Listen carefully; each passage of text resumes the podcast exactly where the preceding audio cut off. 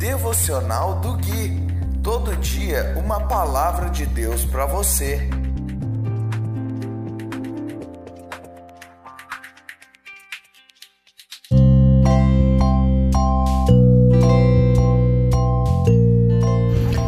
Dia 9 de outubro de 2020, devocional de número 81. Olá, meu povo querido e abençoado.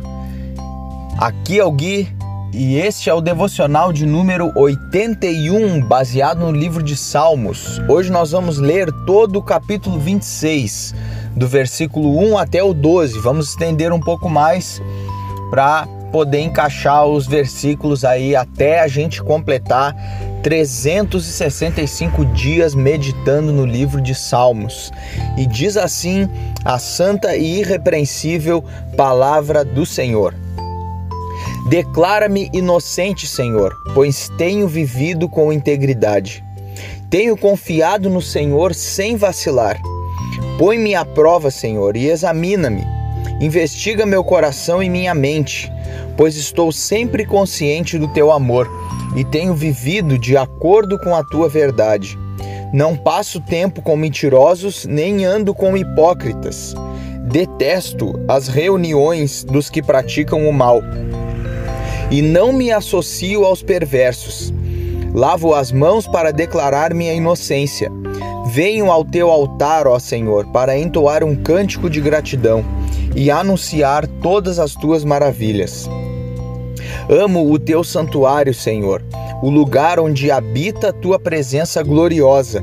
Não permitas que eu tenha o destino dos pecadores. Não me condenes juntos com, junto com os assassinos eles têm as mãos sujas de tramas perversas e vivem a aceitar subornos. Eu, porém, vivo com integridade. Resgata-me e tem misericórdia de mim. Agora estou em solo firme e louvarei o Senhor no meio do povo. Irmãos, eu sempre gosto de trazer uma, a nossa consciência aqueles versículos que têm condições versículos condicionados.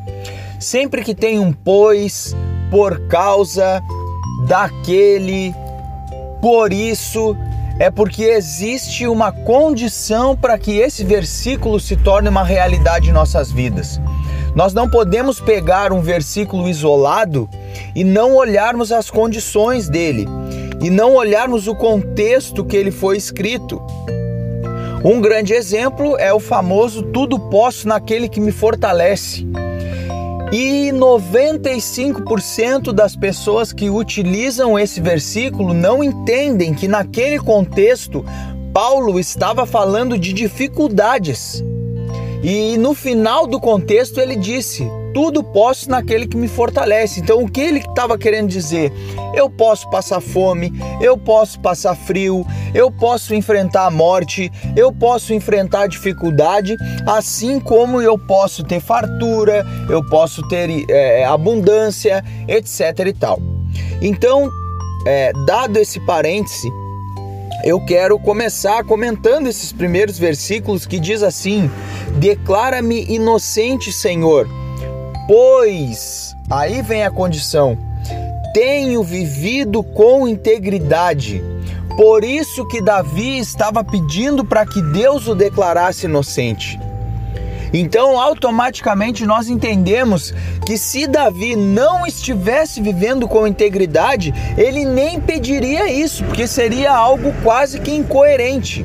Como que Deus vai declarar alguém inocente, uma pessoa que não vive com integridade? E se nós trouxermos hoje é, para a realidade da nova aliança, do novo pacto, através do sangue de Cristo, nós sabemos que todos nós somos culpados do pecado, mas Ele pagou o preço e nos tornou inocentes. Agora, essa justificação que Jesus nos deu, ela tem uma condição, que é o processo de santificação que o próprio Senhor faz. Então não adianta nós queremos viver no pecado mesmo sendo justificados por Cristo e querer que o Senhor nos declare inocente, porque ele vai declarar inocente e justificado aquele que está em Cristo.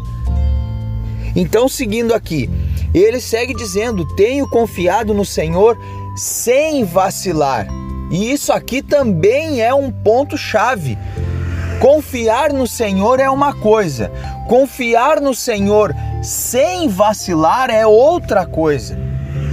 E ele deixa isso claro aqui para o Senhor.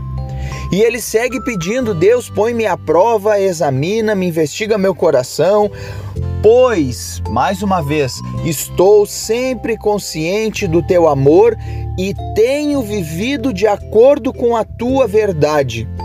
Você acha que Davi pediria para que Deus esquadrinhasse o coração dele se ele não tivesse essas condições aqui? É claro que não.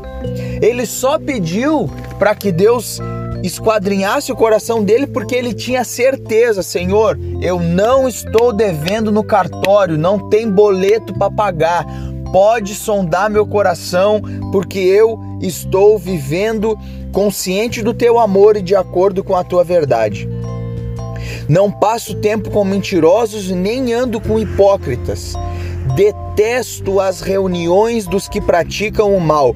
Irmãos, um filho de Deus deve ter ódio pelo pecado. Você deve odiar o adultério, você deve odiar a mentira, você deve odiar a sensualidade, você deve odiar a pornografia, você deve odiar tudo que desagrada ao Senhor, você deve odiar o divórcio, porque Deus odeia, você deve odiar todo e qualquer pecado. Você deve odiar a sua natureza caída e fazê-la morrer para que a vida de Cristo permaneça. E para encerrar, eu quero comentar o versículo 8, que ele diz: Amo o teu santuário, Senhor, o lugar onde habita a tua presença gloriosa. Nós sabemos que na, na antiga aliança, o santuário era um lugar físico o templo, o tabernáculo, onde tinha o altar, a pia o, e, e todos os demais, o candelabro e todos aqueles símbolos que nos apontam para Cristo e que nos apontam para a igreja. Então hoje o santuário do Senhor, aonde habita a presença gloriosa de Deus, é a igreja. E quando eu falo igreja, não é a sua congregação, que está no endereço tal, número tal. Não. A igreja do Senhor somos nós, um organismo vivo que não tem CNPJ, que não tem nome, não tem outro nome a não ser igreja. Nós nomeamos as nossas comunidades, que são pedaços pequenos, mas a igreja do Senhor, ela é global, ela é universal e ela não tem nome. Então, meus irmãos, estendi um pouco mais, mas vou ficando por aqui. Se você ainda não tem Jesus Cristo, que Deus te abençoe em Cristo Jesus, porque Ele é a bênção de Deus.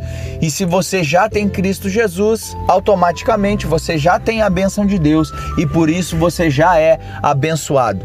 Um grande abraço para você e nos falamos no próximo devocional.